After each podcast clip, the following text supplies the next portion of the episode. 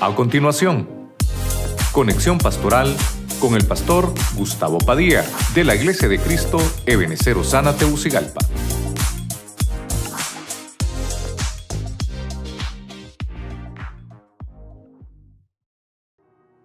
alrededor de mí. Eres mi gloria y el que levanta mi cabeza. Una vez más, más tú Jehová, eres escudo alrededor de mí, mi gloria y el que levanta mi cabeza. Dele palmas al Señor. A su nombre. Así que voy a tratar de hablarle un poquito de de esto, ¿verdad? Dios levanta tu cabeza. Dígale ahí al que tiene la par, Dios levanta tu cabeza.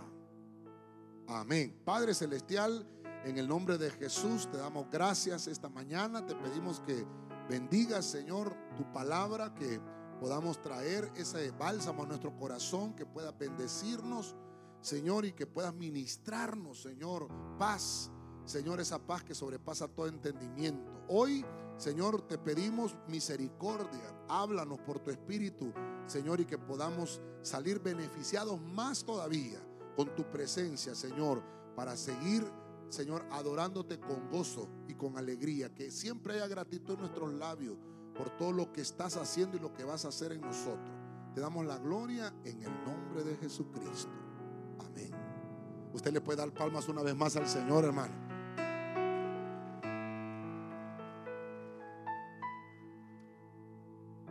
Fíjese que eh, buscando la palabra cabeza, porque la Biblia dice, Él es el que levanta tu cabeza. Cuando eh, traté de buscar algunas eh, interpretaciones o traducciones de la Biblia, todas dicen cabeza. Él levanta tu cabeza, tu cabeza, tu cabeza. Y hay una palabra en hebreo y una palabra en griego para decir cabeza.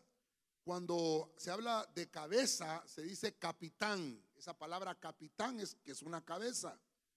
Eh, por eso aquel corito así dice, ¿verdad? Porque nuestro capitán es Cristo, ¿verdad? Está diciendo, Él es nuestra cabeza, Él va delante de nosotros. Eh, cuando se habla de cabeza es cuando es una persona que comienza algo, eso es cabeza. Alguien que comienza, es alguien que recibe coronas ese es, el que tiene cabeza. Eso es alguien que está en la cumbre. Mire, alguien que está en la cúspide. Alguien que siempre lleva la delantera. Eso es cabeza. Cabeza es alguien, hermano, que es la entrada a la bendición. Cuando dice cabeza es alguien que es excelente en su servicio. Es alguien que recibe soberanía. Es alguien que siempre va a tener la razón es alguien que dirige las tropas. Eso es cabeza. En el griego es ya un poquito más eh, eh, pequeño, pero, pero prácticamente viene de esa misma palabra hebrea cuando habla del ángulo, cuando habla de poner cimiento en algo, habla de cabeza. Ok. Cuando David está escribiendo el Salmo 3, él está ahí, él está sentado en su trono, él está ya como rey, él sentado en su poder. Pero él huía de Absalón. Oiga, oiga eso, su propio hijo lo perseguía, su hijo rebelde lo había traicionado y lo quería matar. Y, mire usted, David, cómo empieza a escribir. Tal vez no es el mismo orden que pudiéramos pensar cómo se escribieron los salmos, pero empieza David, hermano, inspirado por el Espíritu Santo, y entonces dice, eres tú un escudo alrededor de mí, eres mi gloria y eres el que levanta mi cabeza. Porque le querían desprestigiar lo que él había, lo que Dios había puesto en su mano. Ahora, yo quiero trasladarle hoy algunas cositas de por qué Dios dice que Él es mi gloria y Él es el que levanta mi, mi, capitanía. Él es el que levanta lo que yo voy a emprender y lo que yo voy a hacer. Él es el que va delante de mí. ¿Cómo lo hace el Señor? Y voy a seguir con el Salmo 147. Vamos a avanzar, imagínense, del Salmo 3 hasta el 140, 137 capítulos adelante. Vuelve a escribir el salmista, 147 en la palabra de Dios para todos. Señor, tú eres mi Dios y mi Salvador. Tú eres como un casco que protege mi cabeza cuando estoy en la batalla. Diga conmigo, casco. Vamos, diga fuerte, casco. No sé si los hermanos le pedí a un hermano ayer que me consiguiera un casco. Le dije yo que me lo trajera. No sé, ay, hermano, aquí tiene un casco. Entonces vení, es el tuyo, ¿verdad? ¿Ah? Es tuyo. Venite pues. Mire, ve. Dios santo. ¿Para qué usas el casco? Para protegerme. ¿Para proteger? ¿De qué? De un accidente. Pero siempre te vas a accidentar. Sí. No, no, no. No, hombre. ¿Para qué lo usas? Para protegerme de un accidente. Pero no siempre te vas a accidentar. No. ¿Cuántas veces te has accidentado? Dos veces. Ay, Señor de la Mejor así dejémoslo, ¿verdad? Ponete el casco, ponete el casco. Mire, es que los que andan en la moto, hermanos, son complicados. Que Dios los bendiga. A mí se me ponen enfrente. Yo, Señor, Padre. No eres tú, ¿verdad? no. Mire, ve, el, ponételo aquí, ve, así. Eso. Mire, ve, ¿para qué sirve eso? ¿Eh? Te puedo dar, ¿va? Con, confianza. ¿Ah? ¿Ah? ¿Ah? ¿Ah? ¿Se da cuenta? Es que si hubiera pedido una almada, no, pero si se quiebra con una almada. Pero mire, mire usted, Él es mi gloria y Él es el que guarda mi cabeza. Cualquier cosa que vaya a suceder, Él es el, él es el casco. Dios es el casco que va a proteger tu vida y es el que va a proteger tu llamado, el que va a proteger tu ministerio y todo lo que Dios ha puesto. Él lo va a guardar. Es como un casco que protege tu cabeza. Dele palmas al Señor. Gracias, hermano. Gracias. Mire, lo primero que hace el Señor es, Él va a levantar tu cabeza. ¿Qué va a hacer el Señor entonces? Primero, protegerte. Él es un escudo alrededor tuyo. Obviamente ahorita solo estamos hablando del casco. Eh, el casco se lo ponen los hermanos cuando van en la moto. Ojalá que se lo pongan, ¿verdad? Pero es porque si va a haber un accidente, Él está protegido. ¿Verdad? Si, va a tener un accidente eh, y se cae, está seguro que no le va a pasar nada a su cerebro, lo va a proteger. No es que siempre va a tener accidente, pero se lo tiene que poner siempre. Vamos a ver cuántos tienen carro aquí, levanten la mano los que tienen vehículo. El que no lo tiene, Padre, dales un carro 2023 en el nombre de Cristo. Y el que lo tiene, Señor, que se le multiplique el combustible, Padre. Amén. Bueno, cuando usted agarra eh, su vehículo, hermano, se pone su, cinturón, ¿verdad? ¿Por qué se pone el cinturón? Porque si te hay un accidente, el cinturón lo va a proteger. Pero no quiere decir que usted va a ir a tener un accidente siempre que se monta el carro. Sin embargo, Dios te dice, no te preocupes. No te preocupes. Aunque vayas por el valle de la sombra y de la muerte, yo estoy contigo. Por eso me gustó esa versión. Tú eres un casco que protege mi cabeza cuando estoy en la batalla. Entonces hay personas que quieren hacerle guerra y que quieren meterse con usted. Bueno, usted le dice, bueno, pero primero déjame ponerme el casco. ¿Ah? Ahora sí, dale. Porque hermano, perdóneme, yo le dije a usted la vez pasada, si se quieren meter con usted, usted tiene alguien que vele por usted. Es Dios el que pelea por usted. No vaya a andar usted de golillero buscando pleito con cualquiera, ¿verdad? No, no. Pero si hay alguien que se quiere meter con usted, dice el Señor, soy un casco que protege tu cabeza. En cuando emprendas la batalla, cuando vayas a hacer cualquier diligencia y soy yo el que te envío, vas a ir y vas a regresar sano y salvo. Vas a venir sano y vas a estar a salvo, porque yo soy tu escudo. Mientras mayor sea el peligro, más fervorosamente nosotros, hermanos, debemos orar a Dios. A los que el Señor protege, siempre están sanos y salvos. Dele palmas fuerte al Señor. A su nombre. Amén. ¿Por qué el Señor levanta tu cabeza? Porque te protege. Vámonos a Proverbios capítulo 10, verso 6. Biblia latino, latinohispana es, o latinoamericana, perdón, esta es la latinoamericana. Dice Proverbios 16, las bendiciones descenderán sobre la cabeza del justo.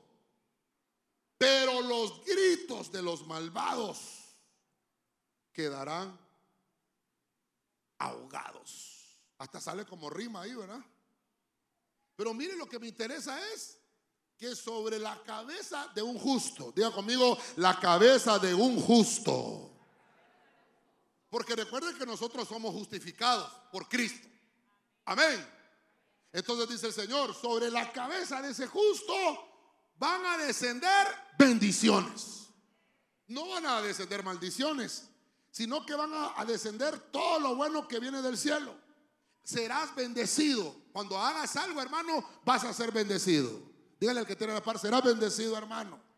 En todo lo que vayas a hacer, vas a ser bendecido. Amén. ¿Qué, piensas hacer? ¿Qué piensas desarrollar? ¿Qué, trabajo quieres emprender? ¿Te llamaron para, para realizar algún trabajo? Vas a ser bendecido. Porque dice la Biblia, eres una cabeza. Y yo voy a levantar tu cabeza. Es que ese es el rema que le traigo, hermano. Tu mente es una mente llena de sabiduría. hermano, hay gente que, que, a veces, hermano, dice, no, yo no puedo hacer este trabajo porque no tengo la suficiente, el, suficiente conocimiento. Amén. Pero ¿sabe qué le vengo a decir esta mañana? Lo que dice la Biblia.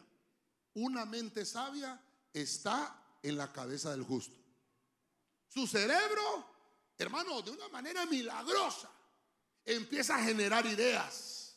Usted empieza a ser un hombre creativo o empieza a ser una mujer creativa. No porque yo se lo digo, sino porque el Espíritu de Dios está dentro de usted. ¿Cuánto lo creen? Entonces, voy a tratar de, ver. Mire, ayer estábamos trabajando con los hermanos. La pastora me pasa el sombrero. Ayer estábamos trabajando con los hermanos. Yo estaba pensando un poquito en eso, fíjese, hermano. Ya, ya vimos el casco al hermano. Se puso el casco porque dice que el Señor es el casco, nos, nos protege. Pero ahora, puro capulina, ¿va? Dios santo. Este. Ayer estaban los hermanos con este. ¿Cómo se llama esto? Sombrero. ¿Ah? No, no. Sombrero para trabajo, ¿verdad? charra, charra, pero no mexicana, charra capitalina. Y, estaban los hermanos trabajando. ¿Por qué se ponen esto? Dice, no, por el sol, pastor, para que nos proteja del sol.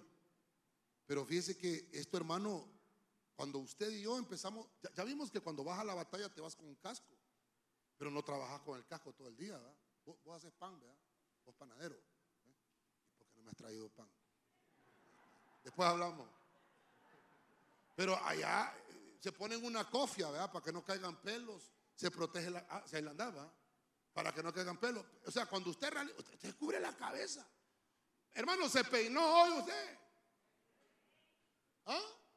¿Ah? Y las mujeres como siete veces. Y más con los baños nuevos se peinan más veces hoy, ¿verdad? Pero lo que le quiero mostrar es que cuando usted va a emplear su trabajo, sobre su cabeza va una bendición. Para que no le molesten los rayos del sol. Imagínense usted, para que, que la Biblia dice que con el sudor de nuestra frente vamos a ganarnos el pan de cada día. Esto significa trabajo. Esto significa, hermano, que Dios bendiga a los agricultores de Honduras, hermano. Que siembran rábanos, que siembran tomates, pepinos, zanahorias, fresas, melones, café, por supuesto. Hermano, es un esfuerzo. Un sombrero, hermano. ¿Qué campesino no se va a poner su sombrero para trabajar? Va, hermano, eso significa eh, que emprende algo, que, que se levanta. Hay gente que se levanta a las 4 de la mañana mientras usted duerme y están trabajando. Se levanta ahí en Olancho. ¿Cuántos son de Olancho? Levanten la mano para no hablar mal de los olanchanos.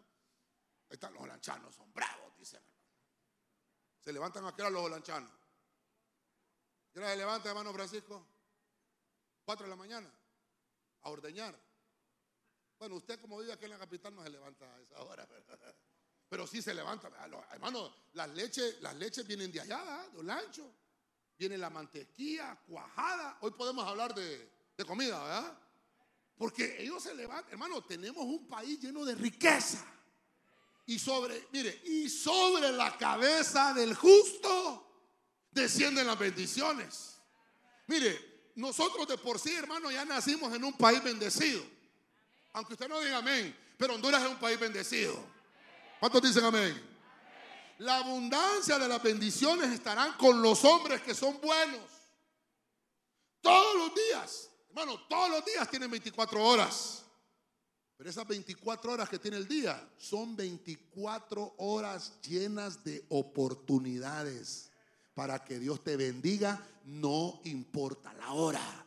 Pero el justo va a ser bendecido en todo momento. Entonces usted nació en Honduras, aunque le caiga mal Honduras, pero es un país bendecido. Mire, a mí me ha tocado este año por gracia del Señor, me tocó ir a Rino, Nevada en enero. Carísimo todo, por cierto, ayer, hermano. Una Coca-Cola de, esas chiquititas, 5 dólares. ¿Cuánto son 5 dólares? 24 por, eh, por 24.7. Ah, 120 pesos. Yo me tomé una, hermano, y la disfruté, hermano. Cada trago. Fui a pedir un café. Tenía que probar el café. Una taza de café, hermano. 3 dólares. Pero no me dieron una taza de las que yo tengo. Yo tengo unos, parece Nica la que yo tengo en la casa, hermano. Me dieron una tacita que parecía de los siete enanitos y Blancanieves. Hay una tacita. 3 dólares. Hermano, ¿sabe qué? En tres sorbos me la, tomé. Le dije, un dólar, dos dólares, tres dólares. Pregúntale a la pastora cuando yo vine, ¿me tenés café? Le digo, porque me llenas el termo. Le digo, lo agarré como Pepe cuando vine, hermano. Dios santo. Y fuimos a Colombia ahorita con mi hijo, fuimos al retiro de pastores, allá estuvimos en Colombia. Nos vamos para Colombia. Hermano, igual. Carísimo, por cierto, todo ¿Y sabe qué me acordé yo, hermano? ¿Sabe qué me acordé yo? Estamos bendecidos en Honduras nosotros. Hermano, permítame contarle pues. Ahí en Colombia, si usted tiene carro, solo lo va a sacar dos veces a la semana o le pueden tocar por mucho tres si usted tiene su carro. Eso fue lo que nos contaron los hermanos allá. Porque, hermanos, son 12 millones de habitantes solo en Bogotá, donde fuimos nosotros. Entonces el tráfico es horrible ahí, hermano. Ahí todo el día hay tráfico, todo el día. Todo el día. Es plancito, todo es plancito. Igualita Tegucigalpa, lo único que es más grande. Lo único que Tegucigalpa no es plancito, ¿verdad? Pero igual, hermano, y digo yo, yo con mi carro, yo lo agarro todos los días a la hora que yo quiera salgo, voy donde voy. Y me fui a tomar un café. Juan Valdés. Pero me di cuenta que no era el mejor café. Hay otro mejor, imagínese usted. Ellos están a 2.400 metros sobre el nivel del mar. Esa es la altura que tienen ellos. Nosotros acá, hermano, estamos a. Aquí en Tegucigalpa estamos a 1.000 metros. ¿Verdad? Pero allá en Valle de Ángeles, hermano, a 1.600 metros. Por eso es que el café de Ángeles es bueno también. Hermano, yo empecé, yo decía yo, ¿y nosotros qué maldecimos Honduras? Yo no sé para dónde se quiere ir usted. ¿Para dónde? ¿Para, para, para Inglaterra? ¿Para Suiza? ¿Para dónde se quiere ir usted? Yo me quiero ir para el cielo. ¿Sabe por qué, hermano? ¿Sabe por qué? Porque el lugar donde Dios me puso aquí en la tierra es para que yo desarrolle todo lo que Dios quiere que yo desarrolle, porque la cabeza del justo es una cabeza donde hace una señal de bendición. Hay un justo, y no importa dónde esté usted, en Honduras, en Estados Unidos, en Colombia, en Bogotá, en España, en Rusia, incluso en Ucrania, pero si usted es un justo, las bendiciones de Dios van a caer sobre su cabeza. Si usted lo cree, se lo da fuerte y grande a Dios, hermano. Fuerte y grande. Vamos. Génesis 40, 13. Reina Valera actualizada. Hermano, Honduras es hermoso. Ya se van a tapar los baches, ¿va? Ya van a estar. Ah. Génesis 40, 13, Reina Valera actualizada. Dentro de tres días el faraón te hará levantar cabeza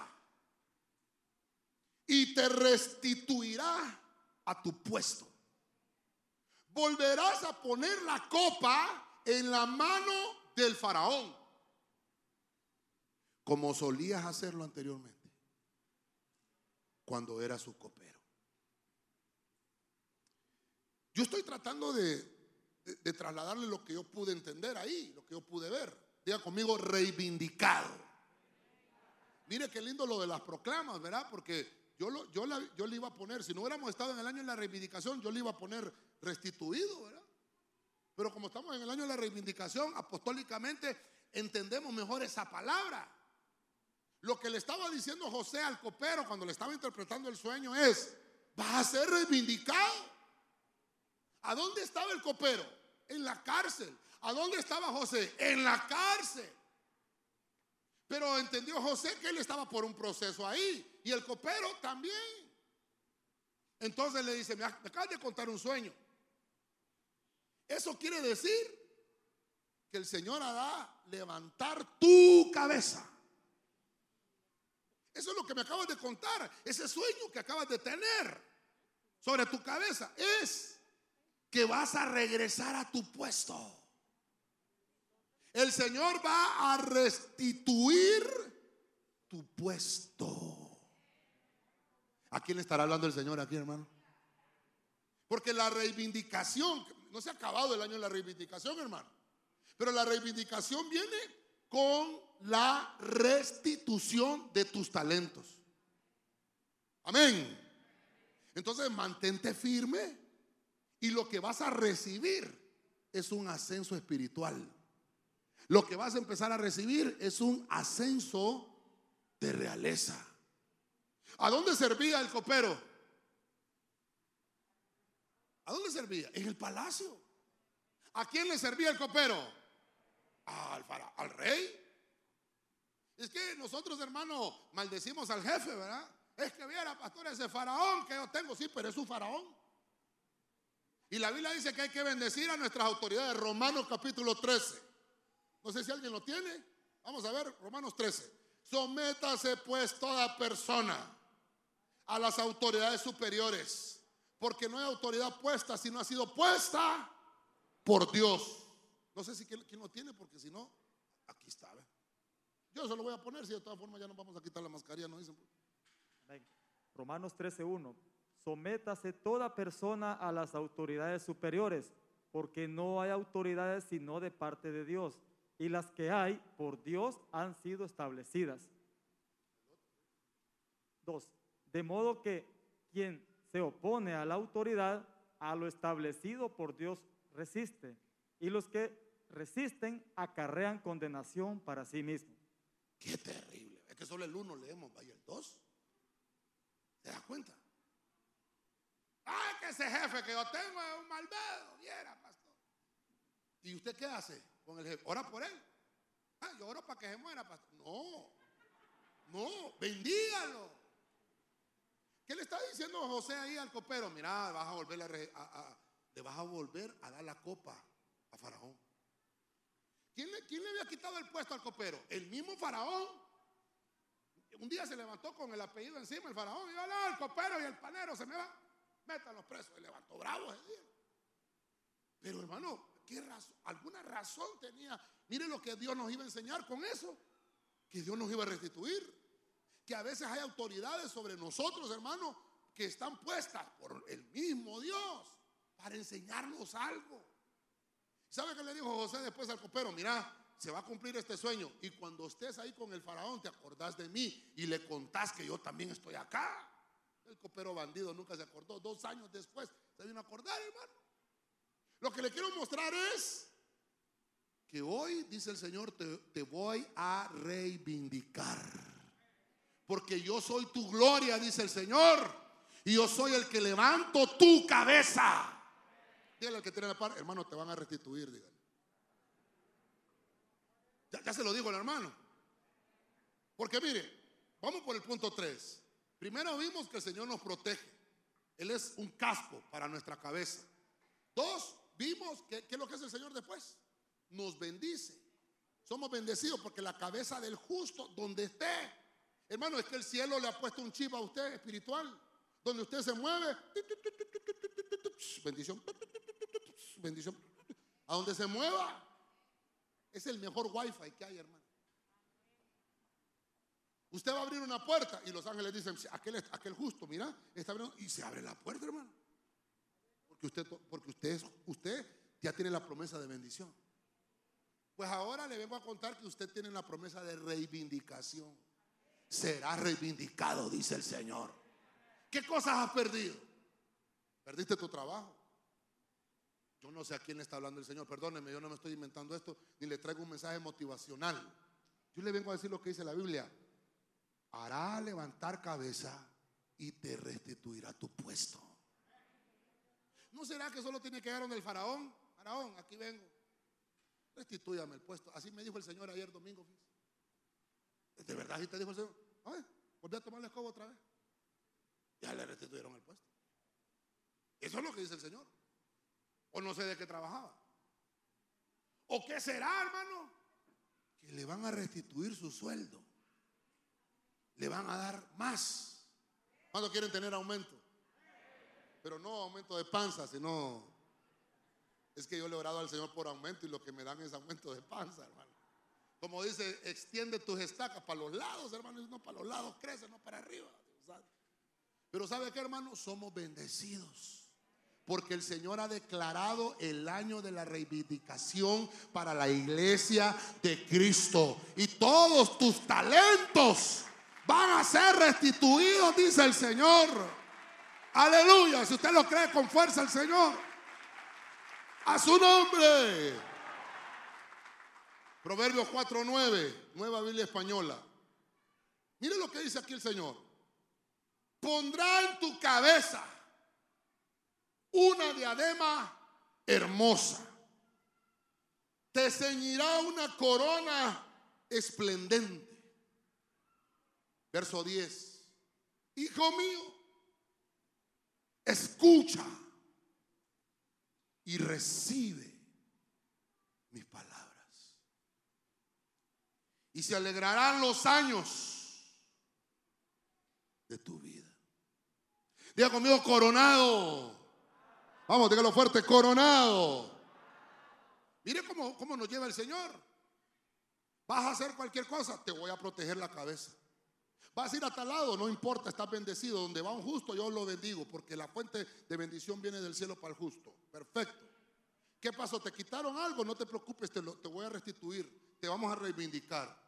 Y ahora dice el Señor, ¿y sabes qué? No solamente eso, en tu cabeza, para que se demuestre la bendición, te voy a coronar.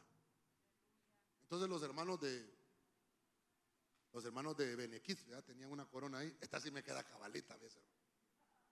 Mire. Ya me miro diferente, ¿va? ¿Cómo me miro? ¿Cómo- ¿Cómo me miro? Y sigo siendo el rey. Ah, hermano, pero, pero mire lo terrible. Usted, usted ha visto una corona en una persona andrajosa. Cuando, cuando, cuando ahorita, que, ahorita que se murió la reina Isabel y le pusieron la corona al rey Carlos, ¿va? Así va. Ese hombre se fue bien guajeado. Ese traje no sé cuántos millones costaba. Ahora yo le voy a decir una cosa. Usted vale más que ese príncipe Carlos. Usted es un rey, dice la Biblia. Porque nos ha llamado el Señor como reyes y... Ah, ahorita estamos haciendo la función de sacerdotes. Nos toca hacer esa función. ¿Por qué somos sacerdotes? Porque venimos a su templo a ministrar, cantamos, adoramos, alabamos, hacemos nuestro servicio. Es una función sacerdotal. Amén. Nos reivindican el puesto.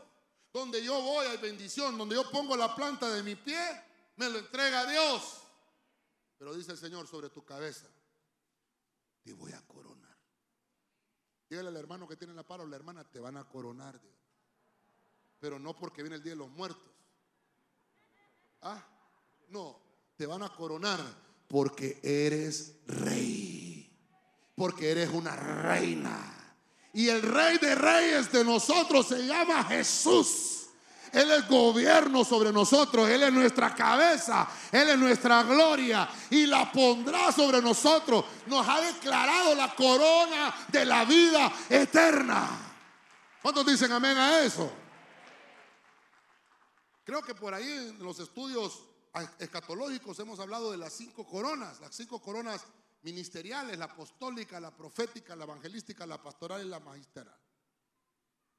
Pero hay una corona de vida y te la van a poner. Dice la Biblia que el Señor nos va a llamar para, para su, su tribunal. Vamos a ser arrebatados y nos van a poner una corona. Ahorita, hermano, todo el mundo te pisotea, tal vez. Ahorita tal vez la gente hasta, hasta, hasta te tira el trapeador encima y encima de los zapatos te tira la basura porque, porque no te han visto como eres en realidad. Pero para el mundo espiritual eres un rey. Y entonces, mire lo que dice el proverbista, pondrá, está hablando del tiempo futuro. Va a poner el Señor una diadema hermosa. Eso es lo que dice para las mujeres. Dígame las mujeres. Y dice, te ceñirás con una corona esplendente.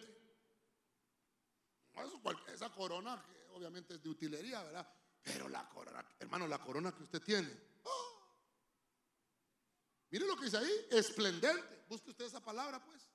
¿Qué es esplendente?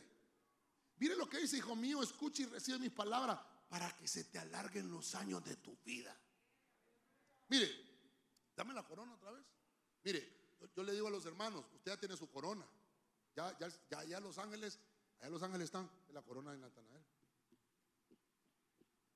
Se la está puliendo el ángel, ya, ya la tiene lista. Pero depende de nosotros si le queremos ir poniendo perlas a la corona. Le ayudó a una viejita a cruzar la calle. Y en el ángel le dice, hey, póngale una perla. Ahí está. Le quiere poner otra perla. Traiga al, eh, eh, más necesitado. Hey, trajo para los hilos de José. Póngale otra, otra perla. Y cuando menos acuerdo, van a haber unas coronas que son más hermosas que otras. Porque depende, vas a ser recompensado. Porque eso dice la Biblia. Vamos a ser recompensados conforme a nuestras obras. Las obras no nos van a salvar. Ah, pero sí van a poner perlas a la corona. Y dice la Biblia que hasta galardones nos van a poner en nuestra vestidura. Los galardones son los grados de autoridad. Ya lo vimos, Romanos 13. Los grados de autoridad que nos van a poner para gobernar. No por un partido político, sino porque el Señor va a venir a gobernar mil años de paz a esta tierra. Y una vez que terminen esos mil años de paz, encadenan al diablo, lo tiran al, al lago de fuego, que es la muerte segunda, y todos los enemigos. Y el último enemigo a vencer es la muerte. Y una vez que se acabe todo, nos vamos con el Señor al cosmos. Y donde el Señor gobierne, va a gobernar usted también. Por eso es que estamos siendo instruidos en la tierra. Hermano, los reyes de la antigüedad, de la Edad Media, hablaban varios idiomas. Porque gobernaban sobre muchos, sobre muchas provincias. En el, capítulo de Esther, estuvimos leyendo la vez pasada, el rey Azuero sobre 127 provincias, si no me equivoco. Así dice Esther 1.1. Gobernaba Azuero sobre 127 provincias.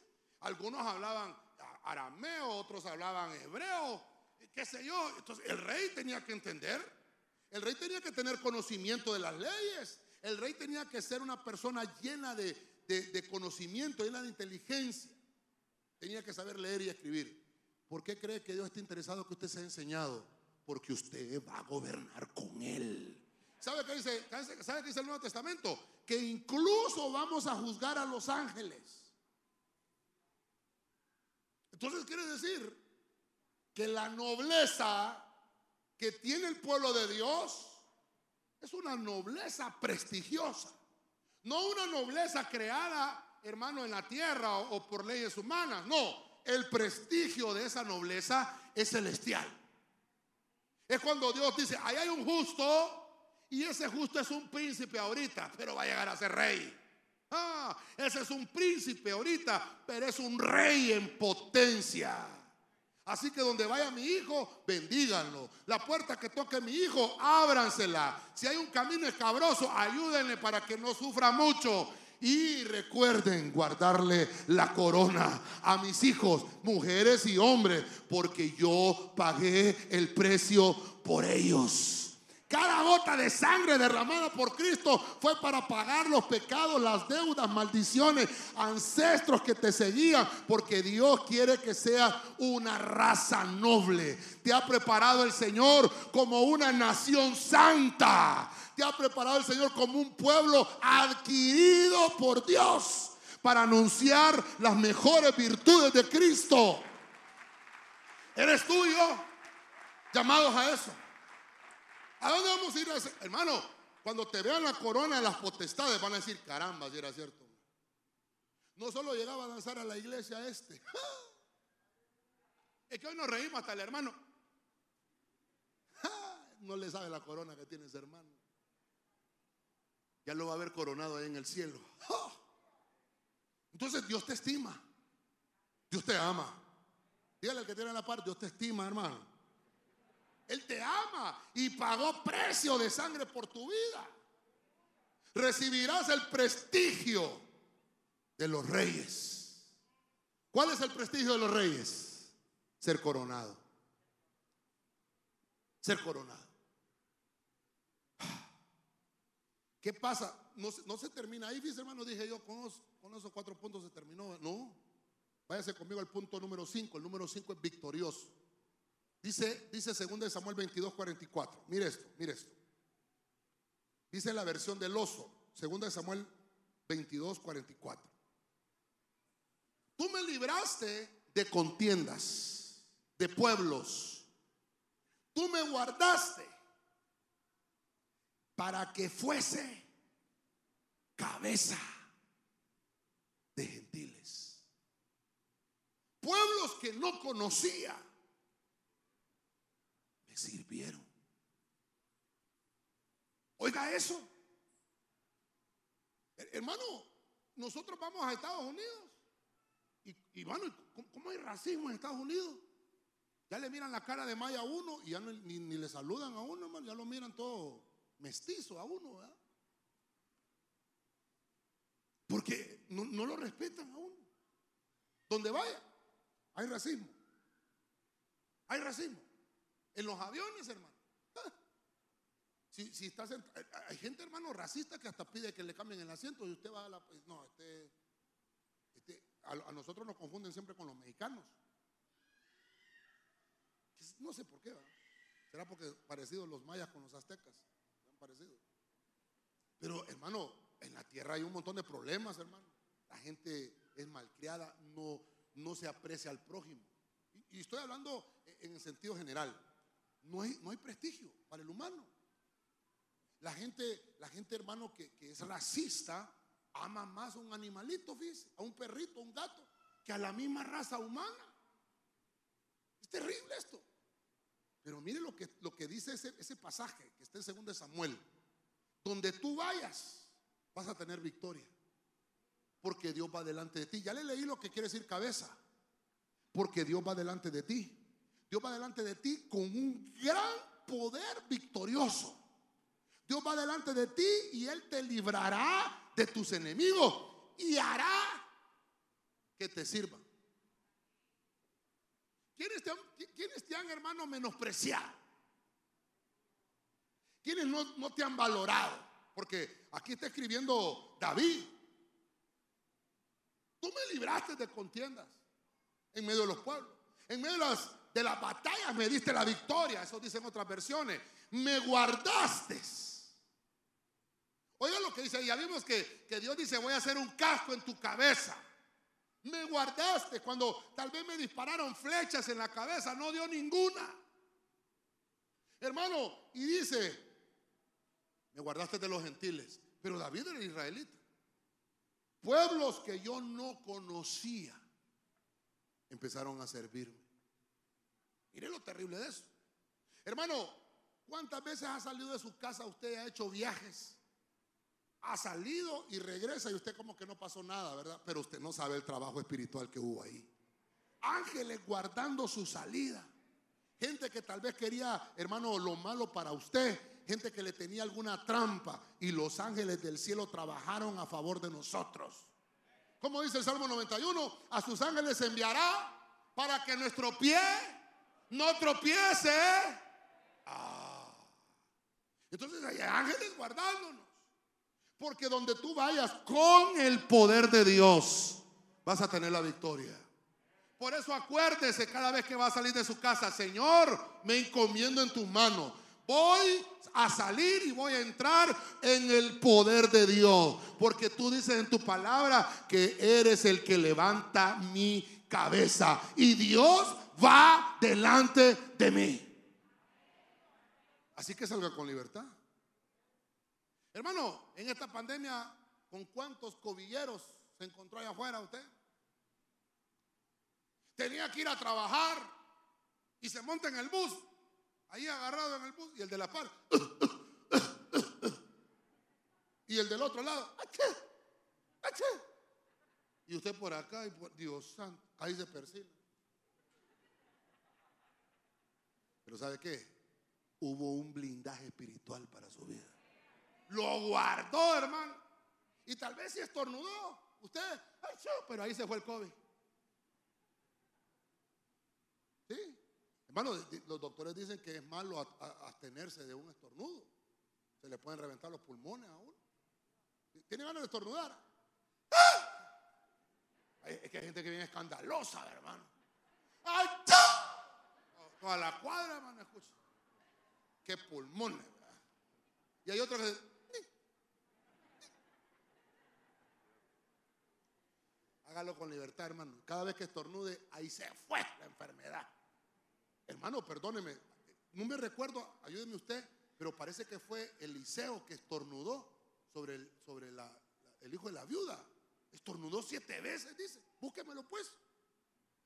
¿Y cómo haríamos, cómo haría Eliseo en estos tiempos de COVID? De COVID? ¿Eh? La sangre de Cristo que me va a estornudar usted en la cara, pastor. Búsquemelo pues. Ahí está, dice que Eliseo se trepó en el muchacho y estornudó siete veces. Hermano, es que Dios tiene diferentes maneras de sanarnos. ¿Cuántos creen que Dios es poderoso? Dice la Biblia, hermano, que todo lo que emprenda en nuestras manos va a tener el éxito. Todo lo que hagamos nosotros vamos a tener la victoria siempre. Por eso le puse ahí victorioso. Diga conmigo, victorioso. Usted es un vencedor, hermano. Porque dice Dios, yo soy tu gloria y yo soy el que levanto tu cabeza. Yo soy el que te voy a poner siempre adelante y vas a ir rompiendo todo lo que vayas a emprender. Tú lo vas a ir rompiendo, vas a ir avanzando. Y no solamente eso, vas a ir de victoria en victoria, como la luz de la aurora que va de aumento en aumento hasta que el día es perfecto. Me guardaste.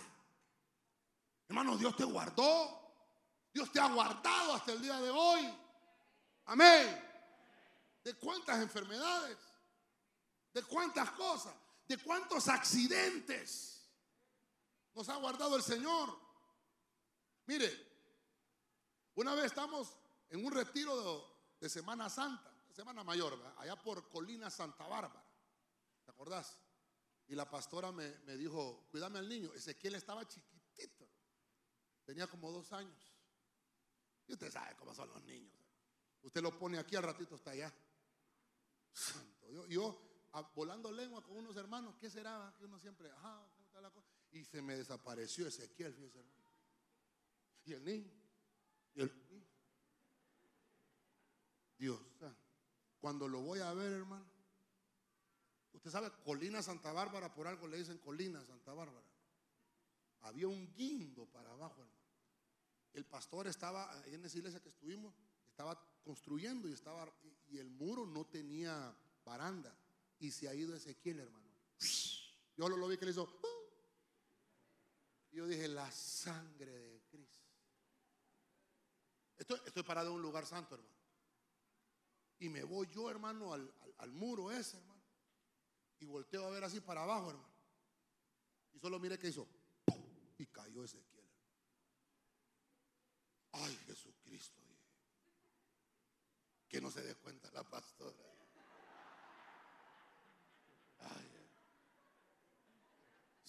¿Te acordás, verdad?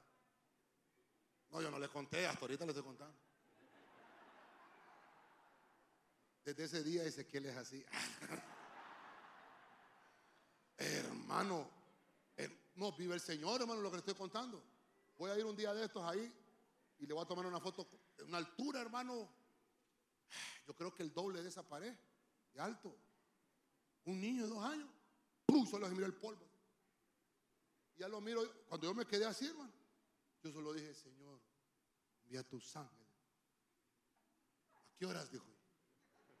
Pero fíjese, hermano, que se levantó, hermano. Y salgo corriendo. ¡ah! Todo lleno de tierra. El Ezequiel, hermano. y mira, no le vayas a decir a tu mamá.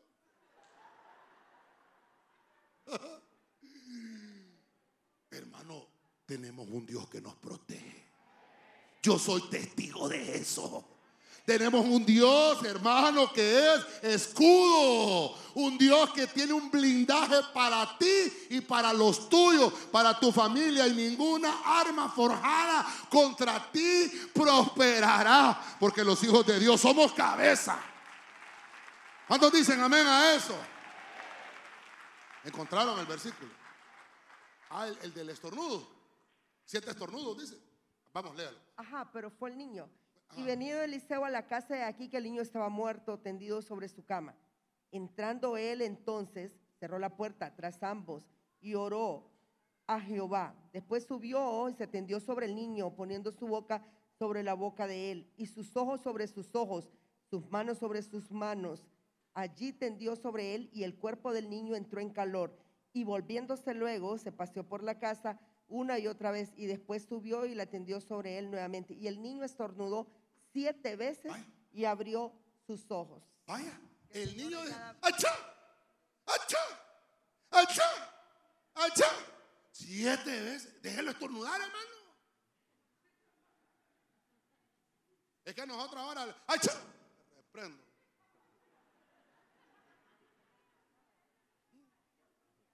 Lo liberó el Señor con siete estornudos. A saber, siete enfermedades tenía adentro. Muerto ya que estaba. Ahora va a estornudar con, con gana. Dice que yo me corto los pelos de la nariz. Que a veces le salen unos pelos a uno aquí. Parece un segundo bigote.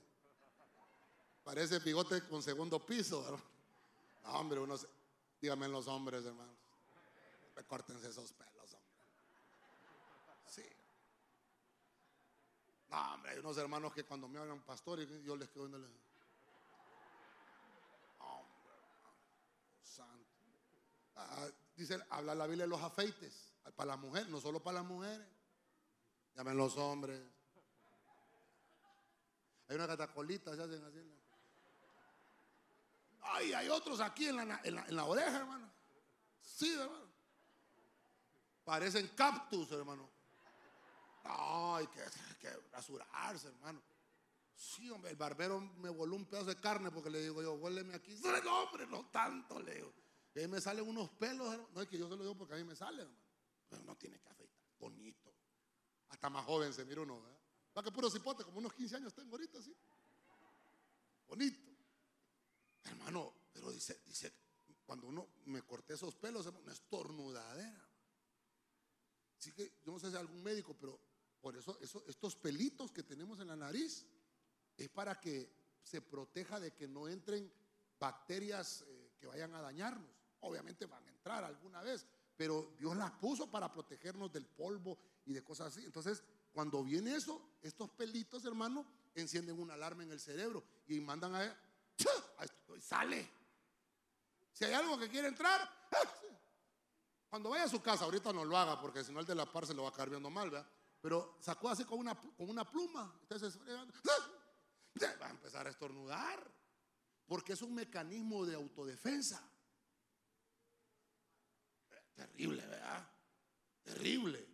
Pero como la pandemia nos vino a trastocar un montón de cosas, medio oímos a alguien que.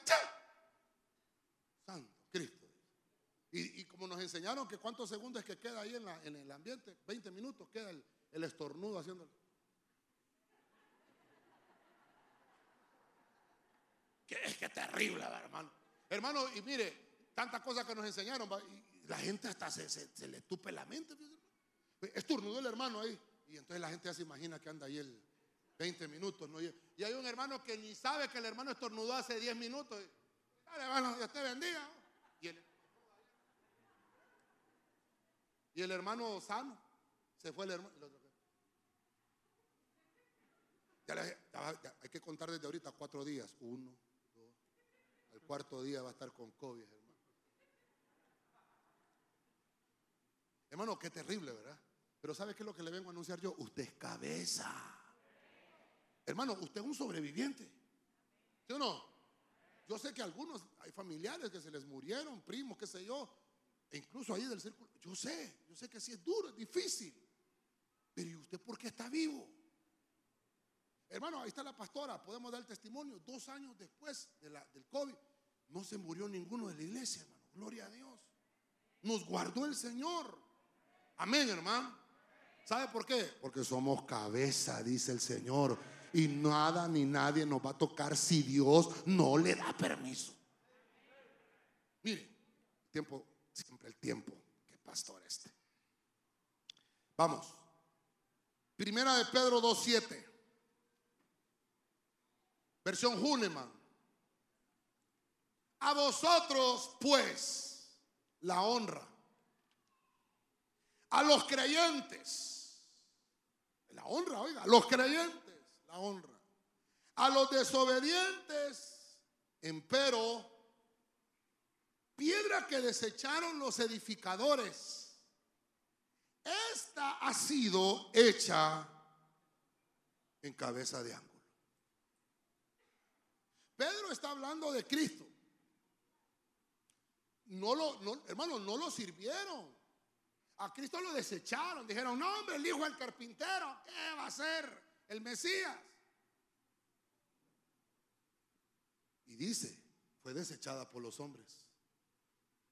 Pero hay una versión que dice, y vino a ser la piedra angular. Esta versión me gustó porque dice cabeza. Ya conmigo cabeza.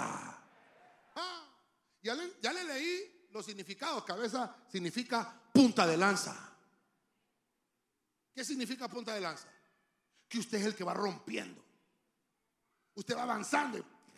Qué difícil está esto. Sí, pero ahí va. Y va rompiendo. Y los que vienen atrás de usted, ya se les va a facilitar más. El que viene atrás, hermano, dijeron que estaba difícil la cosa. Sí, pero es que hubo uno adelante que rompió. Es que hubo uno adelante que fue punta de lanza. Hermano, perdóneme. Nosotros en Tegucigalpa somos punta de lanza. Usted es punta de lanza en Tegucigalpa. ¿Sabe usted que hay cosas que romper todavía? Hay cosas que romper en el ambiente espiritual que han estado por años. Porque nos han dado un evangelio maquillado solo por encimita, un evangelio hermano solo para emocionarnos el domingo y regresar hasta el otro domingo. Un evangelio maquillado, pero no se ha roto la bendición, no se ha derramado total y completamente sobre nosotros. Nos han predicado un evangelio light. Un evangelio, hermano, de que vamos, vamos aquí y ponen un manto ahí, traiga todo el dinero y póngalo ahí. Haga pacto y haga esto y venda esto y compre lo otro y el sorteo y hamburguesas y pollo. Eso es dinero. Eso no es evangelio. Eso es negocio. Amén, hermano. Y aunque no diga amén, de ahí vienen muchos y yo también salí de ahí. Y la palabra y la bendición Necesitamos punta de lanza. Que se nos predique el verdadero evangelio. Porque no me avergüenzo del evangelio porque es poder de Dios. Cuando el evangelio se predica, hermano, tienes una lanza en la mano y vas adelante rompiendo. Y si hay enfermos, empiezan a ser sanos. Y si hay cánceres en las personas, se empiezan a, der- a derrumbar, a deshacer, a reducirse a la impotencia. Trabajos de hechicería, trabajos de brujería, hermanos, se reducen. Pero ese es el evangelio que han predicado en Tegucigalpa. Hay que diezmar, hay que ofrendar. Amén. Hay que ayudar al pobre, claro, si aquí lo hacemos. Pero no hagamos negocio de eso. Por eso no me quieren a mí. Mire cómo estamos aquí. Voltea a ver para atrás, hermano. Voltea a ver todo. eh. Voltea a ver. Eh, sí, va. Mi- Mire los aires que, que tiene con aire acondicionado. Y ustedes apáguenlo, pastor. La silla que está sentado, hermano. Diga conmigo, la gloria es del Señor. Cuando yo vine a Tegucigalpa, ahí está la pastora, hace, ¿cuánto venimos? Hace casi nueve años, vamos a cumplir en enero. Yo miraba las iglesias, hermano, aquí en Tegucigalpa. Sillas de plástico. Y cuando ya uno así, pesadito como yo, se sentaba, ella tenía que poner el pie uno así para que no. ¿Cuánto valen así? ¿A 100 pesos? ¿O 200 pesos? Barato. Y yo digo yo, ¿y qué hacen con los diezmos y las ofrendas en las iglesias? Los diezmos son del pastor. Y la iglesia pudriéndose, hermano. Me estoy predicando yo como pastor, ya que quedó hasta calladito, porque diga, pastor, dígase dando duro. Entonces yo hice un pacto con el Señor. Yo cuando vine le digo al Señor, jamás voy a comprar una silla de plástico. Somos reyes. Es así, ni le digo cuánto vale la silla que está sentado usted. Cuídela. Y así aguanta 400 libras, hermano. Hay que no se preocupe. Ni voltee a ver cuánto pesa el de la par. No se preocupe. Así va a aguantar. Hermano, lo mejor debe ser para el Señor. Hermano, perdóneme. Dejemos la miseria a un lado. No, le demos a Dios la miseria. No le demos. Me, sobró esto Señor. Ah. Y ahí está la pastora. Y yo dije, jamás vamos a hacer una actividad monetaria. Vamos a hacer una rifa para recaudar fondos. Vamos a hacer eh, eh, hamburguesas para recaudar fondos, vamos a hacer tamales, vamos a hacer eh, y paga. ¿Usted conoce el puy y paga? ¿Ah? Yo estuve en una iglesia que puy y paga. O sea, usted puyaba y ahí le salió un papelito y tenía que pagar lo que decía el papelito. 10 pesos, 50 pesos. Era puye y pague. Para que parece risorio. Yo estuve en una iglesia ahí. Vaya, hermano, ¿eh? puye y pague. Y, una no quería ni puyar, hermano. Cada pullón. Eh, hermano, pero ah, imagínense que como hay creatividad para esas cosas y por qué no le piden al Espíritu Santo. ¿Sabe cuál es la mejor publicidad que puede tener una iglesia? ¿Ah? Cuando pase un enfermo y sea sanado por el Espíritu Santo. Y aquel llega a, su colonia, a su barrio donde vivía, y una era que estabas enfermo. Fui a la iglesia, oraron por mí y Dios me sanó. Y el vecino le va a decir, ¿dónde es para ir yo también? ¿Ah? Pero ¿sabe qué hacemos los cristianos? Ya conmigo no me molesto, pastor. Aquí ando un talonario de números, mira, comprámoslo. ¿Para qué? Para la iglesia. Le puede comprar la primera. Todavía le aguanta la segunda. Y le chupa los dientes a la tercera. Pero ya la cuarta vez le dice, decirle a tu pastor que trabaje, hombre. Perdóname, hermano. Perdóname, hermano. No hemos entendido lo que tenemos en nuestras manos. Lo que Dios nos ha puesto a nosotros no es venirnos a enriquecer con el Evangelio de la gente, sino es que el Señor te va a bendecir a ti con las riquezas que Él tiene, que valen más que el oro y la plata de la tierra. Y Él te va a abrir las puertas para que logres todo lo necesario, tanto lo espiritual como lo material que necesitas. Pero debes entender que eres punta de lanza hay apertura ministerial para lo que Dios puso en tu mano. Todo lo que vas a hacer y todo lo que vas a emprender tiene prosperidad y tiene bendición. Amén. Déselo fuerte al rey, hermano.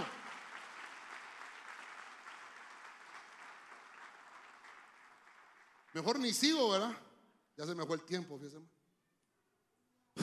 Dios ya te reivindicó. Dígale al que tiene la par, Dios ya te reivindicó. Serás punta de lanza en tu casa, en tu familia, en tu trabajo y en todo lo que emprendas. Mire, viene el Congreso ahorita, ¿verdad? Amén, hermano. Estamos cobrando la entrada. Pero ¿qué nos han enseñado en Tegucigalpa? ¿Ah? Viene un Congreso, 500 le pira la entrada, ofrenda sugerida. No, hermano, somos punta de lanza. Yo no pago por adorar al Señor. Yo le he predicado a usted, a mí me han invitado a muchos lugares. Mire, pastor, ¿y, qué pasó? Eh, ¿cuánto, cuánto, ¿Cuántas personas puede llevar? Bueno, depende porque la entrada vale tanto. ¿Cómo? No, yo no pago por adorar. Adorar al Señor. Si nosotros en la iglesia hacemos culto y con aire acondicionado. Yo no pago por. ¿Le cobraron la entrada? ¿Le cobraron la entrada a usted? No, estamos cobrando la entrada ahorita para el Congreso. Tenemos que cambiar la mentalidad de esta ciudad, hermano. Nos han enseñado, van a hacer una tarde de alabanza en la iglesia. Ofrenda sugerida, 250 lempiras. Y para ir a cantar los mismos coritos que cantamos en la iglesia. No se molesta, ¿verdad? Por lo que le estoy diciendo. Pero tenemos que enseñarle a la gente. Somos prosperados por la palabra. Si empezamos a orar al Señor, podamos adorar a Dios, alabarle a Dios y traemos lo que a Él le pertenece, no hay necesidad de cobrar por adorar al Señor, porque dice el Señor, mío es el oro y mía es la plata, y de lo de tu mano que tú me das, yo te voy a recompensar, dice el Señor. Amén. A su nombre. Súbenos de alabanza, pues. Termino. Deuteronomio 28:13. Dios, levanta tu cabeza, hermano. Amén. Miren lo que dice 28:13 de Deuteronomio, Biblia de las Américas. Y te pondrá el Señor a la cabeza y no a la cola. Solo estarás encima. Nunca estarás debajo. Ah, pero mira la condición. ¿Cuándo va a ser eso?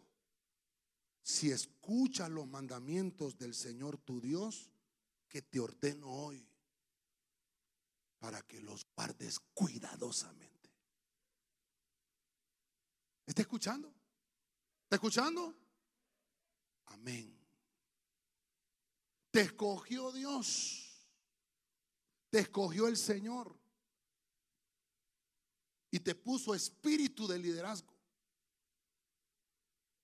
Eso significa que lo que tienes en tu mano es un tesoro valioso. Y el del piano se me fue. Se enojó por el tema. Mire lo que dice ahora la Biblia. Liderazgo. Diga conmigo liderazgo. Vamos fuerte, liderazgo. Todos aquí en la iglesia somos líderes. Amén. Amén. Es que aquí, ay, hombre, soporteme un momentito más. Diga conmigo, no me molesto, pastor. Pero aquí en Tegucigalpa todo el mundo se pelea por el ministerio. Y todo el mundo quiere que le reconozcan el ministerio. Sí, pero hay que pagar el precio. Yo no le vengo a decir que no tiene. Todos tenemos ministerio. Aquí todos lo tenemos. Porque dijo el Señor, te voy a poner en la cabeza y no en la cola. Vas a estar siempre arriba. Nunca vas a estar abajo. Usted tiene ministerio. Pero hagámoslo en orden, hermano. Eres cabeza. Amén. Amén. Pero en orden. Lo que Dios te puso en la mano es un espíritu de liderazgo. Amén. Es un tesoro. Es un tesoro. No, todos, no todos, hermanos, tenemos tal vez la misma capacidad de liderazgo, que es diferente. Que es diferente. La misma capacidad de liderazgo es diferente. Pero todos tenemos liderazgo. Y Dios lo puso sobre nosotros. Quiere decir que si tú como cristiano te presentas en tu trabajo y llegas, hermano, eh, con, con la bendición de Dios, con la fuente que Dios te ha dado de gracia, te va a abrir puertas el Señor y vas a crecer en el trabajo. Porque tienes ese liderazgo. Cuando haya una oportunidad de poder eh, ascender, es a ti que te la van a dar. Amén. ¿Cómo, pastor? Deuteronomio 28, 13. ¿Es a usted, hermano? Ayúdame a ministrar y dígale al de la par. La oportunidad que estás esperando es para ti, hermano. Termino. Hemos hablado que Dios levanta tu cabeza. Diga conmigo, Dios levanta mi cabeza. Vamos, Dios levanta mi cabeza. Número uno, Dios dice que es un casco para tu cabeza. Él te protege. Porque Él levanta tu cabeza. Eso quiere decir que vas a salir y que vas a entrar sano y a salvo. En todo lo que hagas. Número dos, bendecido. Donde hay un justo, hay bendición. Donde camina un justo, ahí va la bendición de Dios. Porque el bendecido, Dios lo ha llenado en su mente con sabiduría. Todo lo que hace va a ser con sabiduría del cielo. Número tres, reivindicado. Cuando vimos en la historia del copero, José le dijo, eso quiere decir que Dios va a levantar tu cabeza, te van a reivindicar, te van a volver a dar el puesto que tenías. Te van a dar un, un ascenso de realeza. Número cuatro, dice, dice que coronado, dice Proverbios, que Dios ha apartado una corona. Imagínense desde cuándo la tiene profetizado el Señor. Desde Proverbios, hermano, está profetizado hace más de tres mil años que Salomón escribió eso. Te van a poner una corona porque la nobleza del pueblo de Dios tiene un prestigio espiritual incalculable. Número 5. Eres victorioso en todo lo que hagas. Cuando vayas enfrente de cualquier cosa, vas con el poder de Dios para obtener victoria. Número 6. Eres punta de lanza. Punta de lanza es que tienes apertura ministerial. Vas a romper, hermano, paradigmas, vas a romper cosas, hermano, que, que te han enseñado mal toda tu vida. Pero lo vas a hacer conforme a la palabra que Dios ya te habló. Eres punta de lanza. Eres el primero tal vez en tu familia que llegó el Evangelio. Eres punta de lanza. Eres el primero en el trabajo que va a hacer tal cosa. Eres punta de lanza. El primero que se gradúa en tu familia con un título universitario. Punta de lanza. Y por último vimos el liderazgo. Todo lo que hace Dios. Todo lo que hace Dios. Termina con el liderazgo. Porque el tesoro que Dios ha puesto en tu mano es invaluable. Todos en la iglesia somos líderes. El Señor te ha puesto por cabeza y no por cola. Y nunca vas a estar debajo, dice el Señor. Siempre vas a estar arriba. Aunque te quieran ver de menos. Pero Dios levanta tu cabeza. Dele palmas fuerte al rey. Amén.